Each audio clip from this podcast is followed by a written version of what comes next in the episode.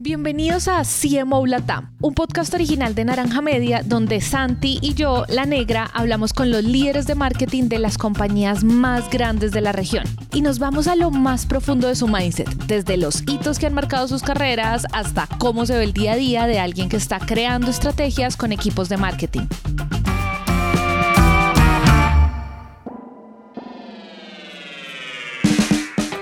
El episodio de hoy charlamos con Matías Puente Solari, director de marketing en Walmart Chile, y no estoy segura de cómo hacer evidente la visión de marketing global que la experiencia le ha dado. Seguro ustedes también lo van a percibir apenas lo escuchen, pero por ahora hay algo que tienen que saber, y es que... Eh, yo en realidad soy licenciado en ciencias políticas empezar a estudiar el marketing político, de ahí me pasé al marketing de productos y servicios. Lo cierto es que si estás más atento a, lo que te va moviendo, a lo que te va entusiasmando, eh, probablemente te lleve por caminos que, sean mucho mejores a todo eso que planificaste tanto. Así que desde ese punto de vista, eh, que lo sigo haciendo aún hoy, ¿no? Este, cuando estoy rodeado de gente, yo creo que se aprende mucho. Así que es lo que en algunos casos llaman una escucha activa estar muy, muy pendiente de todo lo que, lo que va pasando. Creo que eso te, capacita, te va formando y para alguien que hace marketing, en donde tiene que estar muy pendiente de lo que le pasa a los clientes o a los consumidores, este, los insights, ¿no? eso que los mueve, creo que en la carrera per se lo hice de una manera un poco sin pensarlo demasiado, ¿no? Pero lo estuve haciendo y es lo que en definitiva hago como, como carrera hoy, este, como profesión trabajando en marketing. Así que 30 años después y después de pasar por gigantes como Danone y Carrefour, aquí estamos hablando con Matías. Una habilidad muy particular de Matías que está presente en su trabajo y en la conversación que tuvimos con él es que sabe escuchar. Y los marqueteros sabemos que esto lo es todo en nuestro día a día. Entonces, sin más preámbulo, comencemos. Una muy buena forma eh, de, comenzar esto, a que comencemos a hablar, Matías, es para entender un poco tu historia para entender un poco de dónde vienes tú, porque digamos que tu track record es bastante, bastante bueno. Es como que, wow, has pasado, has hecho unas cosas espectaculares por todo el mundo. Cuéntanos un poco como esos episodios antes de hoy, antes de episodio Walmart, todos los episodios profesionales como marketer antes. Cuéntanos como highlights de esos episodios y más que eso, aprendizajes, como en vez de que nos cuentes solo la historia de primero pasé por aquí, después pasé por acá y después me llamaron de allá y entonces me fui para allá, más bien como aquí, ta, ta, ta, nos pasó esto, teníamos este reto, era súper difícil esto y aprendí esto, para que así mm. cojamos esa experiencia y esto se vuelva proteína para los oyentes. Bueno, uy, ¿por dónde empiezo entonces? A ver, de, Danone hay, uno que me, que me acuerdo mucho y es este, trabajando...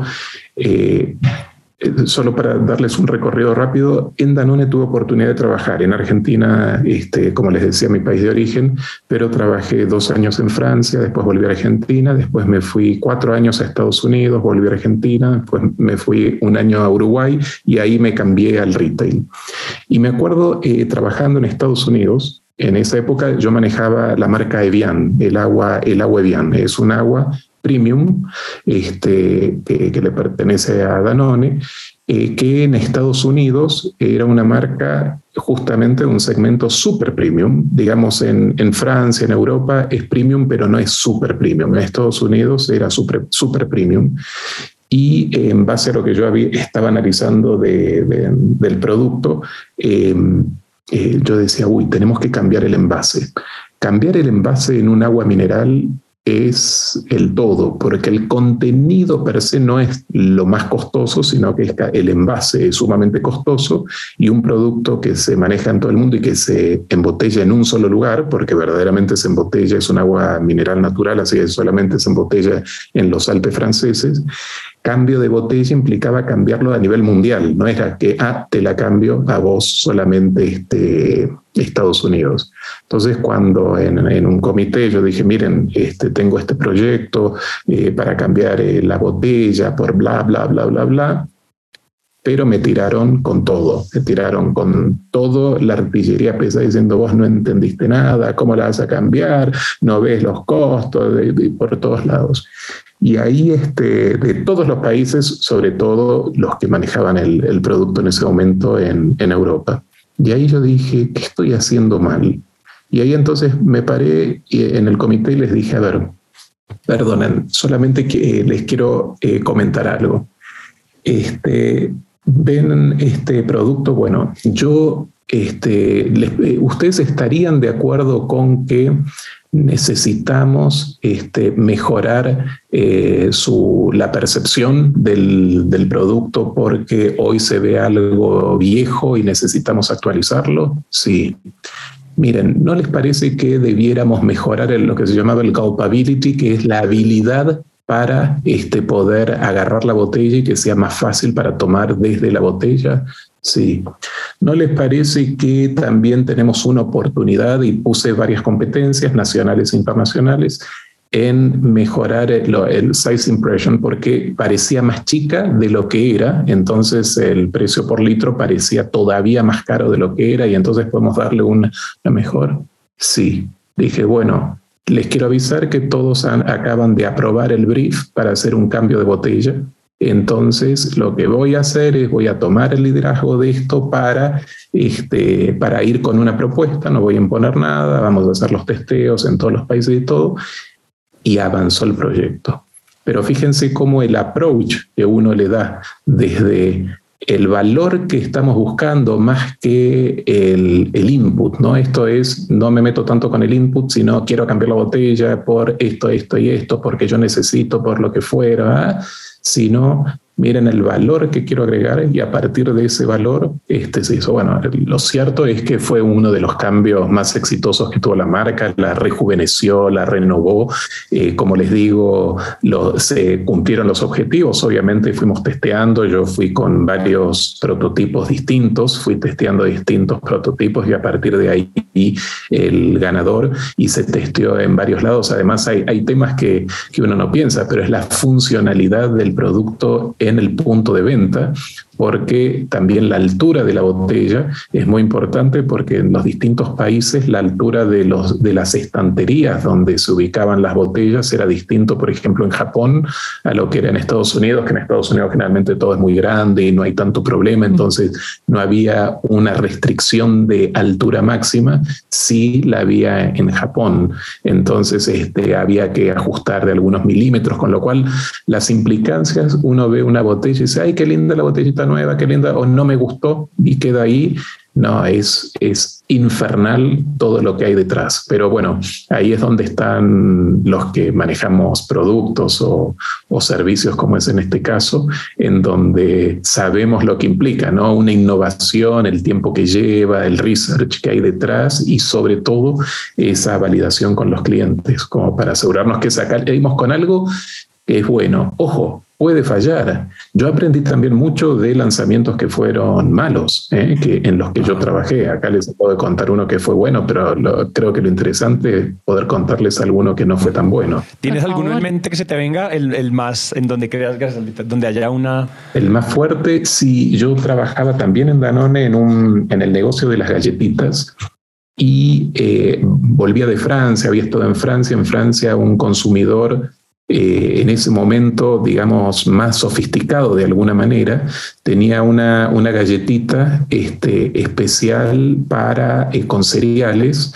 que tenía un, producto que, este, digamos, un componente que le, le pusimos un nombre marketinero eh, eh, como era energía de liberación progresiva, EDP. Entonces tiene EDP, que en realidad era un mix de cereales que te permitían tener más energía la mañana, que se iba liberando de manera progresiva y entonces llegabas a media mañana con menos hambre, así que era un desayuno potente y desarrollamos este, ese producto. Yo volví a Argentina y trabajaba en Bagley, en ese momento también de Danone, una de las marcas de galletitas más importantes de Argentina eh, y se exporta a varios países también.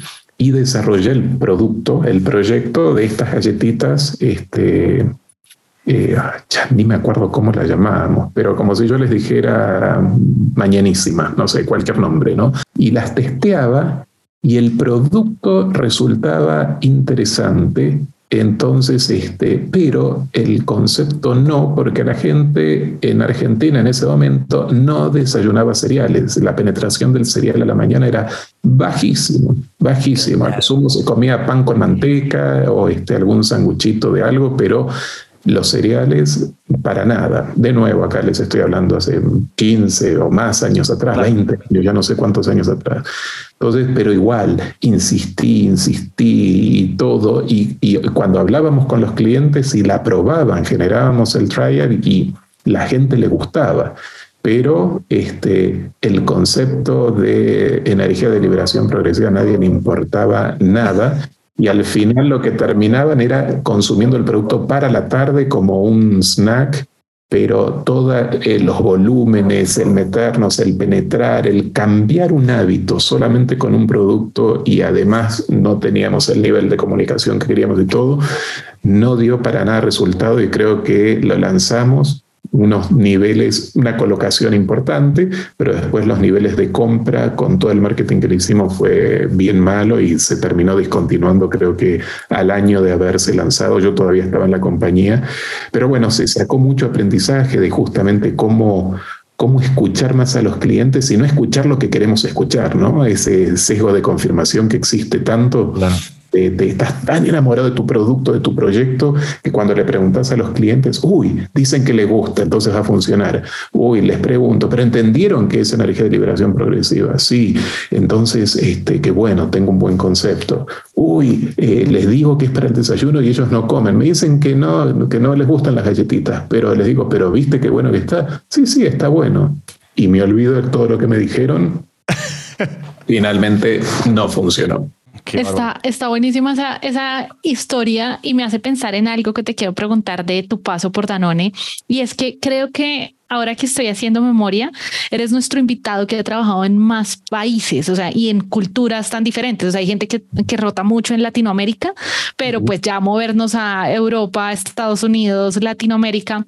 Te quiero preguntar, digamos, de ese paso por culturas diferentes. Eh, si hay alguna lección o algo que tú te hayas que, o sea, con qué te quedas, digamos, de este paso, qué tan diferente fue o al final no era tan diferente, el marketing al final es, es más global de lo que nos imaginamos. O sea, ¿qué, ¿qué pasó en ese paso al pasar por culturas tan diferentes? Sí, yo te diría que es diferente. ¿eh? Yo, yo dividiría un poco, eh, bueno, podría ser como tres grandes grupos. A ver, Europa, y hablo de Francia en particular, bueno, soy en realidad un enamorado de las tres grandes culturas en las que eh, me tocó y aún hoy sigo trabajando. Francia es, eh, es esa, que, que, es parte cultural del país, tienen una mirada muy, decimos, cartesiana, ¿no? Entonces ellos van de lo general a lo particular y con esa mirada de lo general a lo particular son increíbles haciendo diagnósticos. Tienen un nivel de investigación que es admirable. Son extremadamente racionales y eh, investigan mucho. Entonces, eh, a cualquier cosa que vayas a hacer, enseguida van a venir con, y pensaste esto otro, uy, qué bueno, no lo había visto, conectan mucho los puntos, siempre desde un lugar muy, muy racional y con una, una rigurosidad este, muy, muy fuerte en cuanto al research. Eh, sin embargo, creo que fallan muchas veces en la ejecución, porque hay tanto, tanto, tanto research que hay algo más de aversión a arriesgarse, porque todo por las dudas, investigar un poco más. Entonces el time to market no tiene la velocidad que, y ahí me voy a la cultura más americana, que es una cultura más del hacer bueno, vamos para adelante. Y, por ejemplo, yo veía, en comparación con lo que había sido mi experiencia en Francia, que hay, este, había como, eh, estoy estereotipando un poco, ¿no? Pero algo más de liviandad en el research y había mucho más foco en asegurarse que las cosas pasen. Y probemos, probemos, probemos. Yo, yo muchas veces digo que la diferencia es que por ahí en Francia tengo dos tiros, entonces quiero asegurarme que cuando dispare pegue en el blanco, entonces voy a disparar, voy a disparar, pero estoy seguro, el viento, el peso de esto, la distancia, van y disparo, y disparo, y tal vez este, si no le pegué bien en el centro, bueno, me queda un segundo, tengo que ver cómo hago para pegar y disparo. En Estados Unidos, tengo más balas, entonces tengo el blanco ahí y eh, más o menos sí, más o menos, y, ta, ta, ta, y cuando pega en el centro, hago un estudio de caso fenomenal por haberle pegado en el centro y todo lo bien que lo hice por pegarle. Pero van más a, este, en, en, Argentina decimos van más a los bifes, son mucho más prácticos. La gran cosa es la combinación de ambos, ¿no? Y ahí creo que hay algo de los latinos, en donde no tenemos muchas balas, no somos los mejores para investigar mm, y entonces muchas veces lo atamos con alambre y somos más creativos. Ahí entonces decimos, nos gusta el research, este, investigamos, pero desarrollamos más la creatividad, veamos cómo somos más creativos como para probar cómo hacemos las cosas y si esto no es tan perfecto no importa, eh, lo probamos y, tengo acá este bypass como para hacerlo y bueno, y después si falló, mm, somos bastante críticos con nosotros, ¿eh? porque el que falla a diferencia del americano, el americano es una vez Fénix, falló, hace un estudio de caso también de los fallos y se vuelve un gurú de cómo salir. Nosotros sí lo señalamos como, uy, este es un fracasado, es más difícil salir de ahí, pero bueno, de alguna manera nos arreglamos como para salir para adelante. Me encanta, o sea, qué, qué panorama tan bacano el que nos acabas de dar de tres culturas tan diferentes. Duras 15 años en Danone, consumo masivo eh, y pasas al retail. ¿Cuál es como el principal? O sea, ahora quiero saber, primero, como qué te motivó a saltar al retail, porque no podría decir, pues, de a 15 años ya puedes tener toda una carrera, de pronto podría saltar a más de consumo masivo. O sea, ¿cuál fue el disparador que te lleva al retail? Mm. Y segundo, eh, me gustaría saber además qué ha sido para ti lo más interesante o cuáles han sido esas diferencias grandes que te mantienen hoy todavía pegado al mundo del retail. Mira, a, ver, la decisión de pasarme al retail fue que en realidad yo llevaba ya como 16 años en Danone este, y de golpe yo estaba viviendo en ese momento en Uruguay y me llaman de Carrefour, Carrefour Argentina, este, para ser eh, miembro del comité ejecutivo de Carrefour Argentina, manejando lo que era el marketing. Y ahí fue, la verdad que dije, ¿qué hago? Estoy, toda mi vida estuve prácticamente en Danone. Tengo la oportunidad de irme a otra empresa, a otro rubro. Eh, me resulta interesante. Eh, estaba cerca de cumplir los 40 años, entonces también debe ser la crisis de los 40 que dije, tengo que salir a probar algo distinto. Dale, lo probamos. Este, y fue más un salto al vacío, este, más que un una súper racional, no me conviene nuevamente por mi carrera, por esto, por lo otro. Y era una manera también de, bueno, y, tal vez hasta puedo seguir mi carrera en Argentina, que este, también me, a mí amo mi país, así que lo, lo, sentía como algo interesante. Lo que fue interesante fue cuando llegué al retail, y acá voy a hacer una, una distinción. Generalmente en el consumo masivo, el marketing es el corazón de las compañías, ¿no? Y los gerentes de marketing o directores de marketing o VP de marketing, como se llaman en los distintos países, en muchos casos son los futuros gerentes generales de la compañía porque este, manejamos cuando estamos ahí la estrategia, los presupuestos, la innovación este, y sobre todo la estrategia de la compañía, la propuesta de valor de las marcas que estamos manejando. Así que por ese lado es, este, es como muy rico a nivel carrera trabajar en consumo masivo del marketing. Cuando me pasé al marketing de retail, y acá como les digo, fue esos unos 14 años atrás, este, en realidad en Carrefour llegué y bueno, me siento en la mesa, todo, y digo, bueno, a ver, ¿cómo está? Veamos, y yo les decía, a ver, veamos eh, cuáles, qué, insights estamos trabajando, ¿no? ¿Qué estamos pensando de los clientes, hacia dónde vamos, cuál es la estrategia, cómo, qué vamos a generar, es que vamos a buscar estrategias de penetración, estrategias de frecuencia, dónde la marca propia, eh, cómo la vamos a posicionar, cómo está. Y me miraron todos así me dijeron, ¿de qué estás hablando? Yo quiero que me hagas el folleto y que sea lindo, la parte publicitaria. Y yo, ok. Y después fue, eh, y aparte, ¿sabes qué? Deja de hablar en difícil porque no entiendo nada de lo que estás diciendo. Acá lo que queremos es que eh, esto se vea bien. Yo dije, Dios mío, ¿por qué me has abandonado? Dije, la peor decisión de mi vida haberme cambiado al retail ¿Qué es esto? Nadie entiende nada. Estoy hablando de la estrategia cliente, me dicen que no, la comunicación, no. tuve episodios también en, este, presentando, ¿saben qué? Fui a una tienda y encontré, ah, me vas a hablar de experiencia de una persona, no tiene nada que ver. Y dije, pero ¿dónde estoy? Y a, los tres meses donde dije, chao, eh, de nuevo, la peor decisión, voy a irme porque acá nadie entiende nada, nuevamente hice el clic y en este clic lo que me di cuenta es que era el que no entendía nada era yo. Y en el que lo que estaba sentado era en un océano de oportunidades para alguien que hace marketing, porque tenía todo eh, por hacer ahí y empecé a trabajar nuevamente un approach diferente. Digamos, obviamente la comunicación es el fuerte de muchos de los que hacemos marketing, la trabajé y la ponía arriba de la mesa, pero eh, empecé a trabajar justamente desde el punto de vista estratégico hacia dónde queríamos ir como marca, qué era lo que queríamos construir, qué rol tenía el pricing, la marca propia, los banners, porque los nombres de las tiendas tenían nombres distintos y había que adecuarlos a lo que el cliente quería, digamos, sin declararlo en ese momento, eh, tener una mirada mucho más customer centric en lo que era la estrategia de, la compañía. Y me enamoré perdidamente del retail porque ah.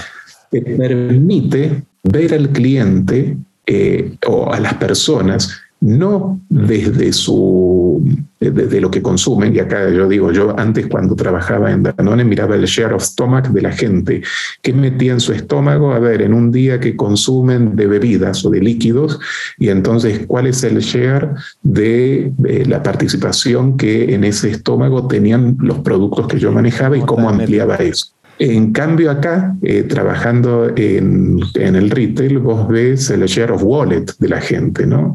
En dónde gastan su plata y su comportamiento de compra en todas las categorías. Eh, si quiero, puedo entrar al share of stomach, casi de la, del consumidor o de, del cliente, pero ya con una mirada muchísimo más omnicanal y mucho más abarcativa y es verdaderamente fascinante. ¿Qué nota es el stomach share? ¿Cuánto, cuánto compartimos en su estómago? ¿Qué, qué participación tenemos? Está espectacular.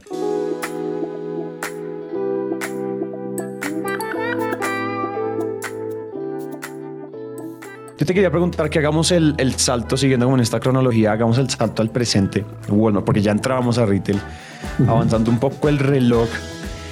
¿Cuál es, además después de tantos años, yo creo que tú has tenido muchos momentos que te han retado mucho, pero en este momento, ¿qué te está quitando el sueño? ¿Cuál es el reto marketinero en tu rol, en tu rol dentro de Walmart que te está quitando el sueño? De pronto no literal, no literal, no tienes cara de que tras noches tienes cara de que duermes bien, pero me refiero como a cuál es ese reto que te está haciendo, como que te está emocionando, qué es lo que tienes que hacer ahora, cuál es el gran reto de ahorita eh, de pues tuyo y del equipo y cómo lo están abordando, qué método están usando, cómo están agarrándolo, cómo están empezando a abordar esos nuevos retos que están teniendo, pues contextualizarnos del reto, pero, pero, mm. pero pues cuéntanos cómo, cómo es eso hoy en día.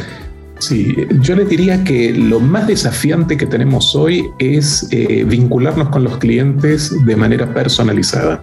Yo trabajo en una empresa, Walmart acá en Chile, somos aproximadamente 45 mil personas y el mercado chileno es un mercado de alrededor de 20 millones, estoy redondeando de personas. Desde, desde el marketing, nosotros queremos conectarnos con esas 20 millones de personas de manera personalizada. Entonces, si ustedes estuvieran acá, yo quisiera a Daniela este, enviarle una comunicación que va a ser distinta a la que te vamos a dar a vos, Santiago, y va a ser distinta a la que puedo llegar a recibir yo. ¿Por qué? Porque conociendo la compra, los hábitos de compra de cada uno de nosotros tres, que probablemente sea muy distinta, entonces ese mensaje que le voy a dar, ese producto que le voy a estar ofreciendo, va a ser distinto. ¿Eso significa distinto precio? No porque acá sí yo tengo una, un, propósito de marca, tenemos un propósito de ahorrarle dinero a la gente para que pueda vivir mejor, pero con una estrategia en donde el, el pricing es el mismo.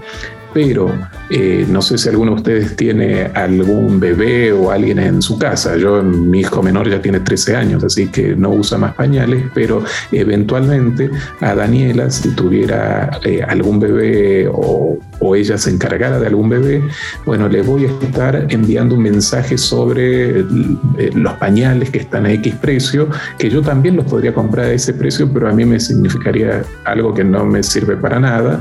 Y a vos, Santiago, por ahí tenés alguna mascota y te sirve mucho más algo de mascota y a mí que soy carnívoro algo de carne. Entonces, todo ese tipo de, eh, de trabajo es muy, muy importante. Eh, me saca el sueño en el sentido de que hay que tener tecnología este, desarrollada, ser absolutamente data driven en todo lo que estamos haciendo. La data nos tiene que guiar en lo que estamos haciendo y mucha información en tiempo real, ¿no? Porque eh, hay que conectarse con la gente en el momento en que la gente es importante. Y, por, y mismo nosotros tres podemos tener comportamientos de compra muy diferentes en la semana, en el fin de semana, cuando estamos de vacaciones, este, en misiones de compra muy distintas, si es que vamos a tener una, celebración en nuestra casa versus este, nuestra vida cotidiana. Y todo eso, este, como marketinero de un, este, un supermercado, nos es muy importante poder eh, conectarnos.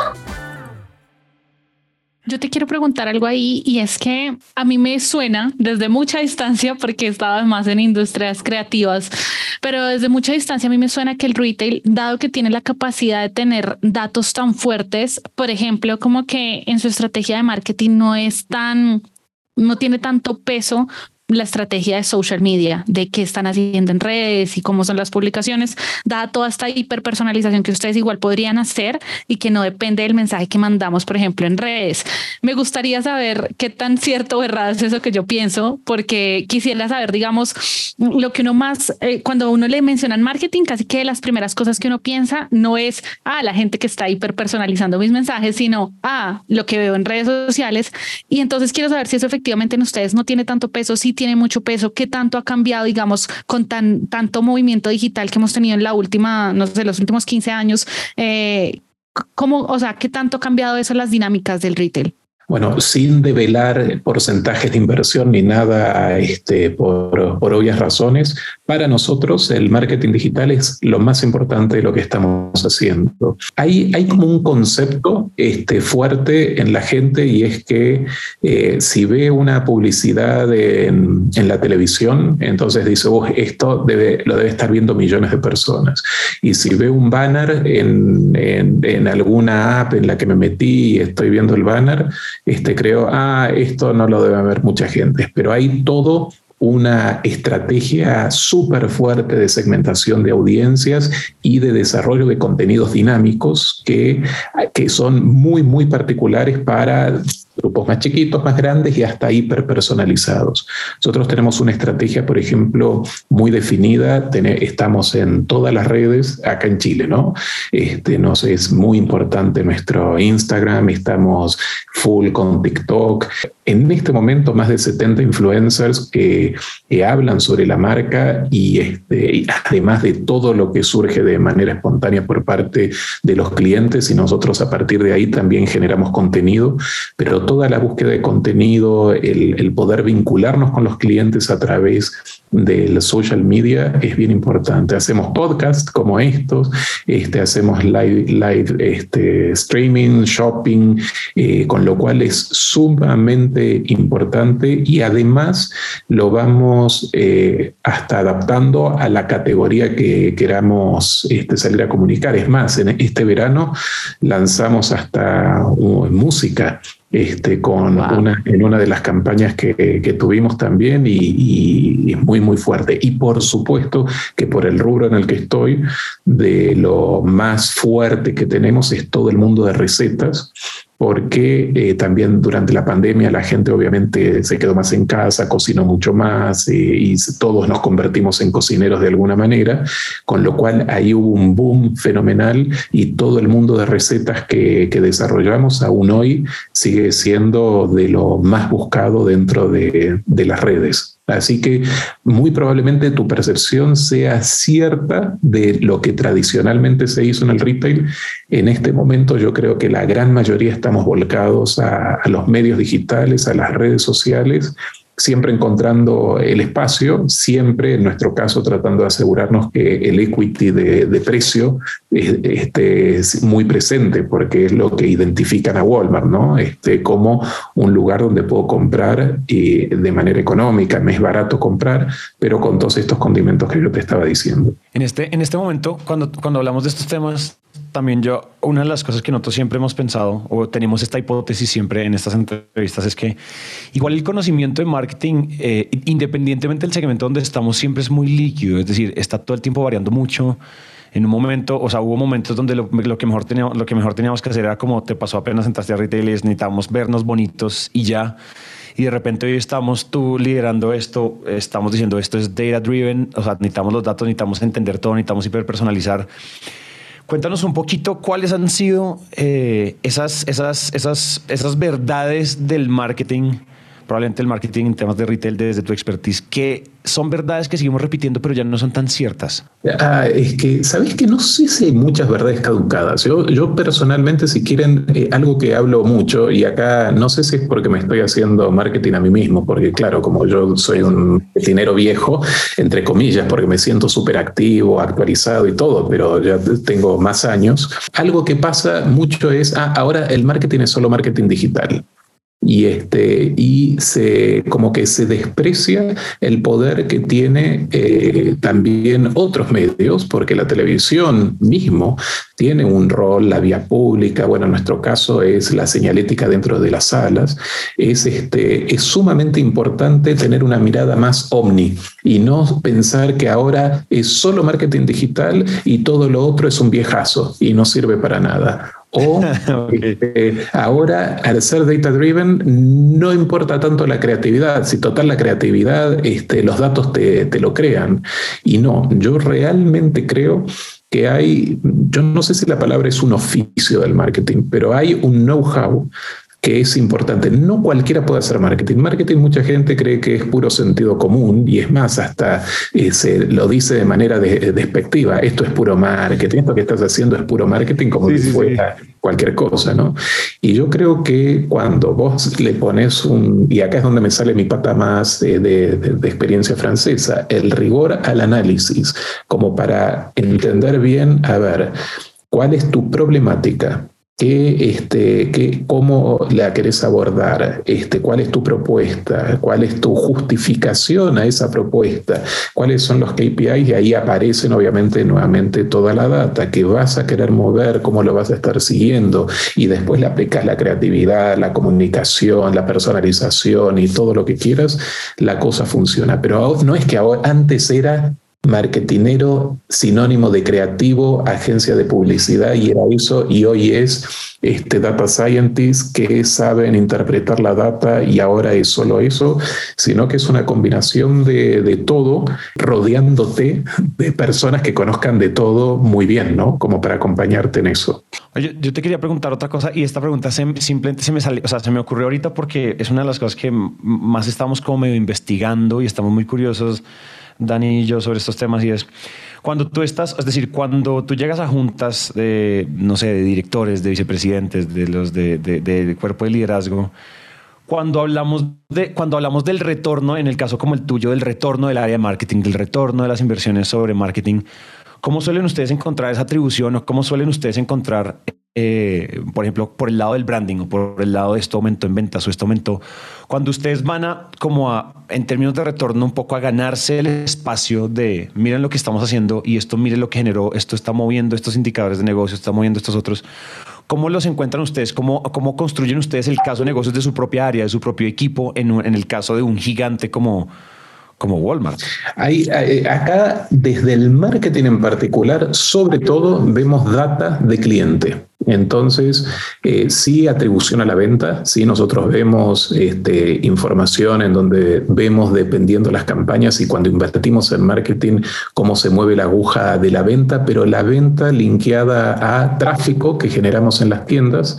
Nosotros tenemos eh, acá en Walmart Chile una, una gran, gran ventaja que tenemos un programa de fidelidad, con lo cual podemos linkear venta a personas y al poder linkear con una persona podemos ver justamente en ese comportamiento de compra si la persona vino, si está, está fugado, está próximo a fugarse, el churn que se llama. Entonces vamos siguiendo el, lo que llamamos también, perdón por todos los tecnicismos, pero el Customer Lifetime Value, ¿no? Este, cómo es el valor de ese cliente a lo largo de, de, su vinculación con la empresa. Eh, nosotros de, este, podemos ver su recencia, su frecuencia de compra, su ticket promedio. Entonces, a partir de ahí vamos viendo cómo las distintas actividades que se desarrollan, que muchas son propuestas por marketing, después son negociadas por otras áreas, ¿no? Eh, van o no impactando en el negocio. Eso por el lado del cliente y el rol que nosotros podemos tener.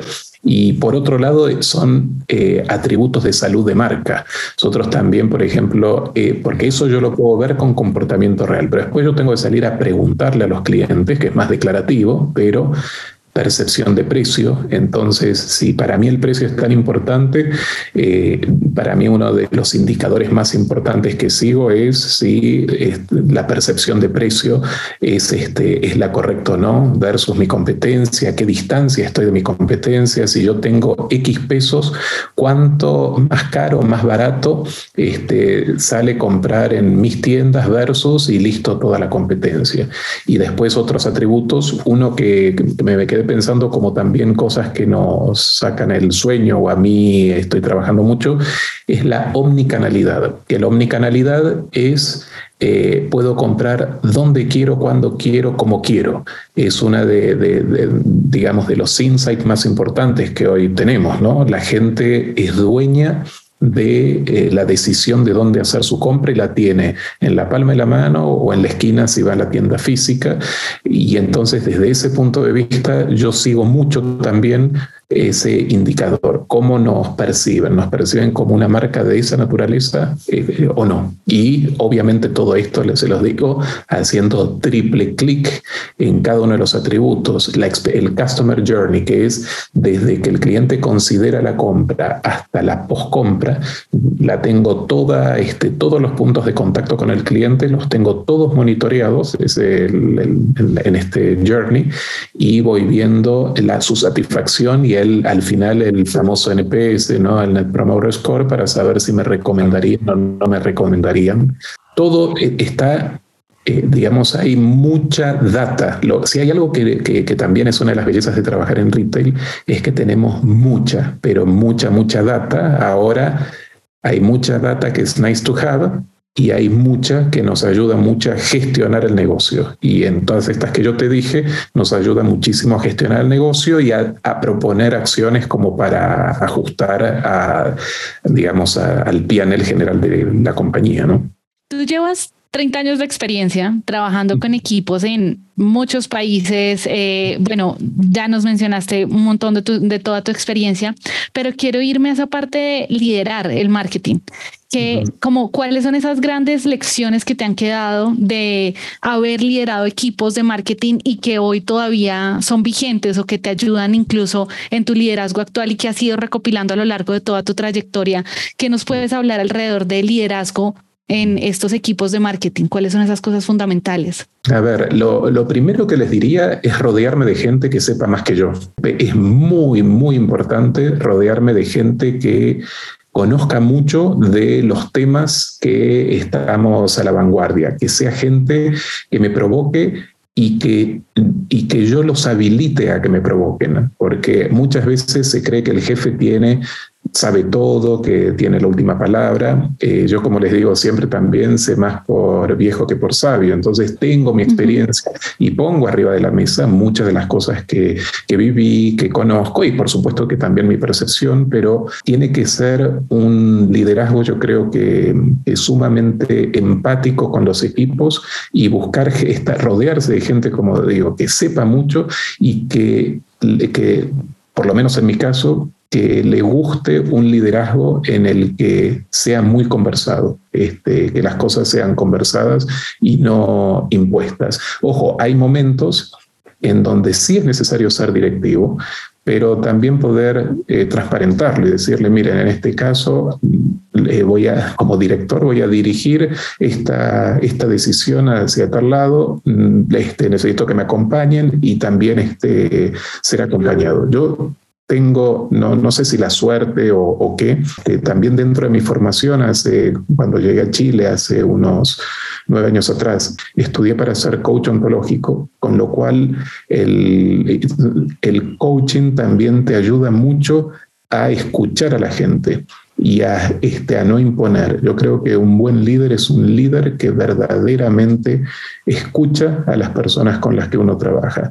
Eh, no es blando, porque a veces se piensa que por ser este, más people oriented, que es una de las características que yo tengo, alguno podría pensar que, que la persona es más blanda y todo lo contrario, es tener rigor, pero rigor este, analítico, como digo yo antes, este, pero siempre empatizando con la gente, conectando con la gente, y eso creo que ayuda mucho, y por lo menos a mí en mi carrera me ayudó, y es la manera como siempre tuve muy buenos equipos, y al final terminas formando a la gente, la gente va progresando, si hay alguien que tiene oportunidades dentro de la compañía que son buenas, acompañarlos y no decir, ah, no, este que se quede acá, sino que desarrollar su plan de carrera y todo vuelve.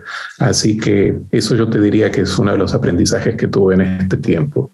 Tremendo. Creo que me, me voy feliz de haberte lo preguntado si hubiera sido un cambio de tema abrupto porque eso es lo bonito de, de, la experiencia, creo yo, que los consejos pasan a ser esto, cosas que uno dice, no lo dice ningún libro o quizás lo dicen todos, pero todo el mundo parece pasarlo por alto y puede sonar sencillo, pero es extremadamente poderoso.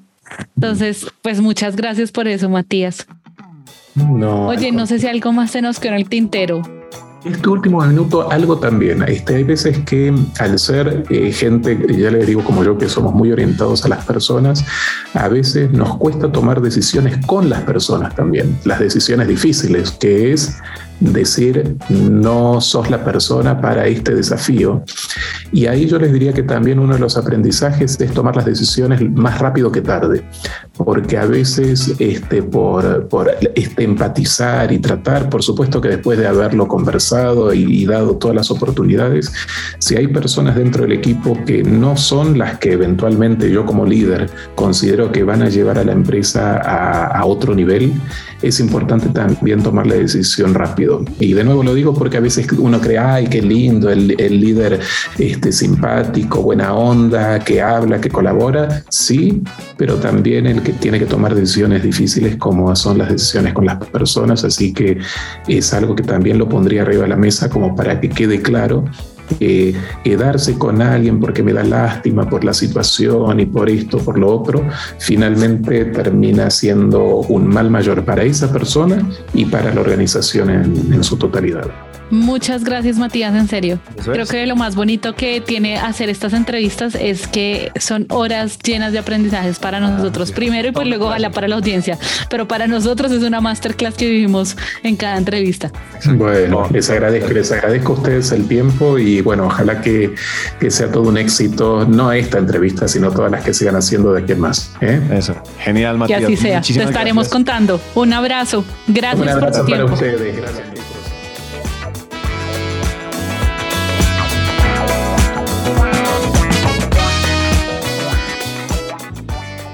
Gracias a Matías por aceptar nuestra invitación a CMO. Recuerden que este es un podcast original de Naranja Media en el que también queremos mantener la conversación viva con ustedes, así que pueden escribirnos por nuestras redes arroba naranja media pod o usar el hashtag CMO Latam o a nuestro WhatsApp más 57 317 316 91 96.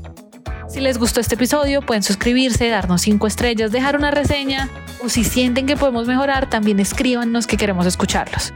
La producción de este episodio estuvo a cargo de Juan Molina, edición por Ana María Ochoa, booking por Catherine Sánchez y diseño de sonido a cargo de Alejandro Rincón. Yo soy La Negra y nos vemos muy pronto.